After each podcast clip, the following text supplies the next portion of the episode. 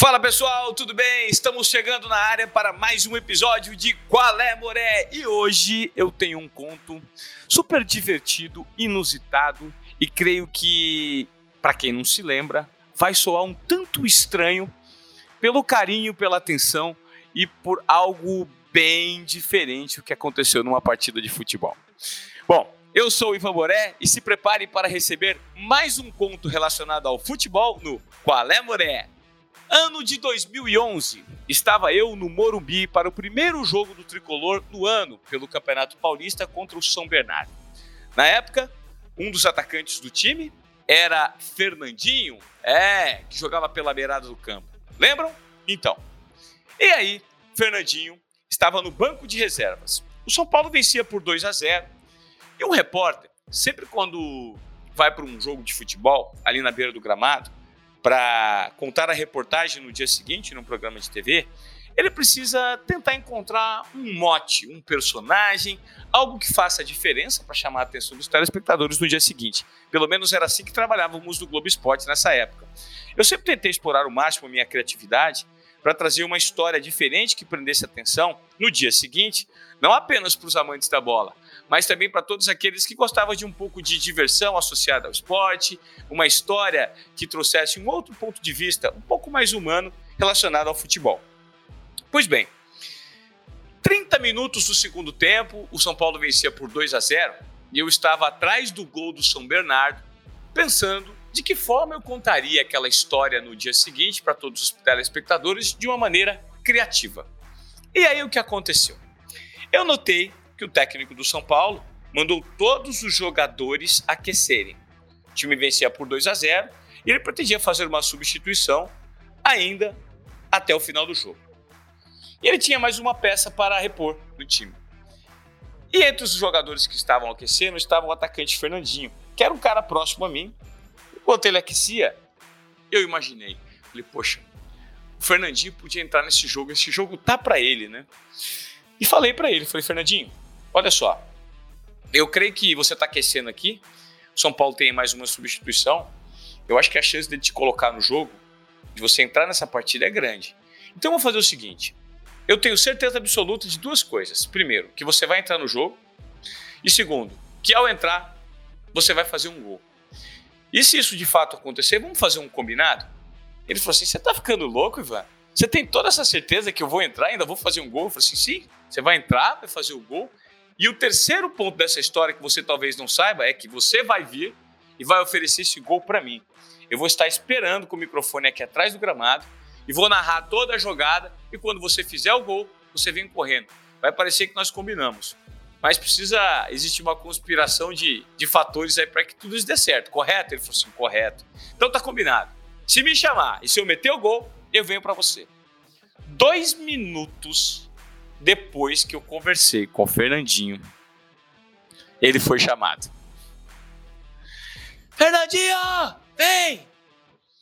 E nisso faltavam 10 minutos para o fim do jogo. Eu falei assim, Fernandinho, ó, é agora, hein? Quando ele passou correndo para mim, eu falei assim: você vai fazer o gol. Não se esqueça daquilo que eu te falei. Você vai fazer o gol. Fernandinho já tinha aquecido, entrou na partida e eu cheio de esperanças atrás do gol para encontrar o mote da minha história, encontrar o personagem para ser o fio condutor da apresentação da matéria no dia seguinte. Dois minutos depois que ele havia entrado na partida, adivinha? O Fernandinho fez o gol. 3 a 0 para o São Paulo e havia sido a primeira vez que ele tocava na bola. Quando ele fez o gol, eu falei assim pro meu cinegrafista: olha lá, olha lá, fica com a câmera em cima dele um pouquinho antes. Fica com a câmera em cima dele, quando ele pegar na bola, ele vai fazer o gol. Ele pegou, fez o gol e adivinha, veio correndo para mim. Veio correndo e ofereceu o gol. Ivan Moré, esse gol é para você, meu amigo. E aí veio a consagração. Em cinco minutos, meu mundo se transformou. o Fernandinho havia feito o gol, é, ele ofereceu para mim então, os três fatores que eu imaginei que poderiam acontecer, eu tive uma ideia, um lampejo ali de criatividade para encontrar o mote da minha reportagem. A sorte conspirou, eu acreditei nela e tudo acabou acontecendo. Ele entrou, marcou o gol, veio e ofereceu para mim. O fato é que, por conta dessa reportagem, no outro dia, no Globo Esporte, nós conseguimos o maior espaço no programa por ter tido essa sorte toda, né? Envolvendo esses três fatores.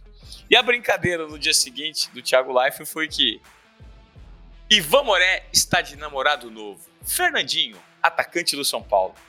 Essa é era uma época que a gente brincava muito em relação às reportagens e tra tentava trazer o lado divertido da cobertura esportiva que naquela época a gente achava que era um pouco dura, um pouco engessada. Então a gente começou e tentou e conseguiu fazer toda a transformação na linguagem esportiva. E depois disso, as pessoas vieram brincar comigo nas ruas, é, dizendo que havia sido muito divertido, é, é, muito inusitada a maneira como eu contei a história. E acabou dando certo, deu muita repercussão. E depois dessa reportagem, nós fizemos várias outras fazendo essa brincadeira, com o Fernandinho sempre oferecendo os gols para mim. Eu lembro que uma semana depois eu voltei ao centro de treinamento para bater um papo com o Fernandinho, fazer uma entrevista com ele, porque daí disseram que estávamos namorando. Fernandinho e Ivan Moré estão namorando. E eu fui lá conversar com o meu, entre aspas, namorado, ganhei uma camisa de treino e foi uma fase de muita sorte para o Fernandinho, ele continuou fazendo gols e eu aplaudindo profissionalmente o Fernandinho numa fase muito bacana no São Paulo. Vale lembrar que eu sempre fui corintiano, né? E nessa época eu não podia revelar o time para qual eu torcia por conta de uma, uma questão profissional que a empresa impunha para gente. Mas se você que está me ouvindo tem curiosidade para saber se às vezes um profissional, um jornalista que tem um time do coração, ele acaba em alguns momentos torcendo para outro time, a resposta é sim. A gente não torce para outro time, a gente torce para os profissionais se darem bem. Então é muito comum, às vezes, um jornalista esportivo ter um amigo num clube, um amigo num outro clube, e não necessariamente esse clube é o clube do coração do jornalista. E às vezes a gente torce para o lado profissional para que dê tudo certo para esse jogador, pelo laço de amizade criado ali na parte profissional entre repórter e jogador, estão sempre ali dividindo a rotina à beira do gramado, nos treinos e também nos jogos. Esse foi um conto interessante que fez parte da minha vida, um dia de sorte que aconteceu no Morumbi, tanto para mim quanto para o Fernandinho e também para o São Paulo, que acabou vencendo o São Bernardo no primeiro jogo do ano de 2011 pelo Campeonato Paulista. E eu quis compartilhar essa história com vocês aqui no nosso podcast que fala de futebol, que fala de esporte e que traz as principais figuras do mundo esportivo. E para você que está ligadinho no Qual é Moré e está acompanhando esse como o primeiro episódio, além dos contos, nós temos aqui também várias entrevistas super interessantes, super, com nomes do esporte que fizeram história, tanto no futebol quanto atletas olímpicos, basquete, vôlei, natação. Fica aqui o meu convite para você conferir o nosso cardápio de podcasts, de episódios no Qual é Moré. Combinado? Semana que vem estamos de volta com mais um episódio e mais um entrevistado no Qual é Moré. Valeu!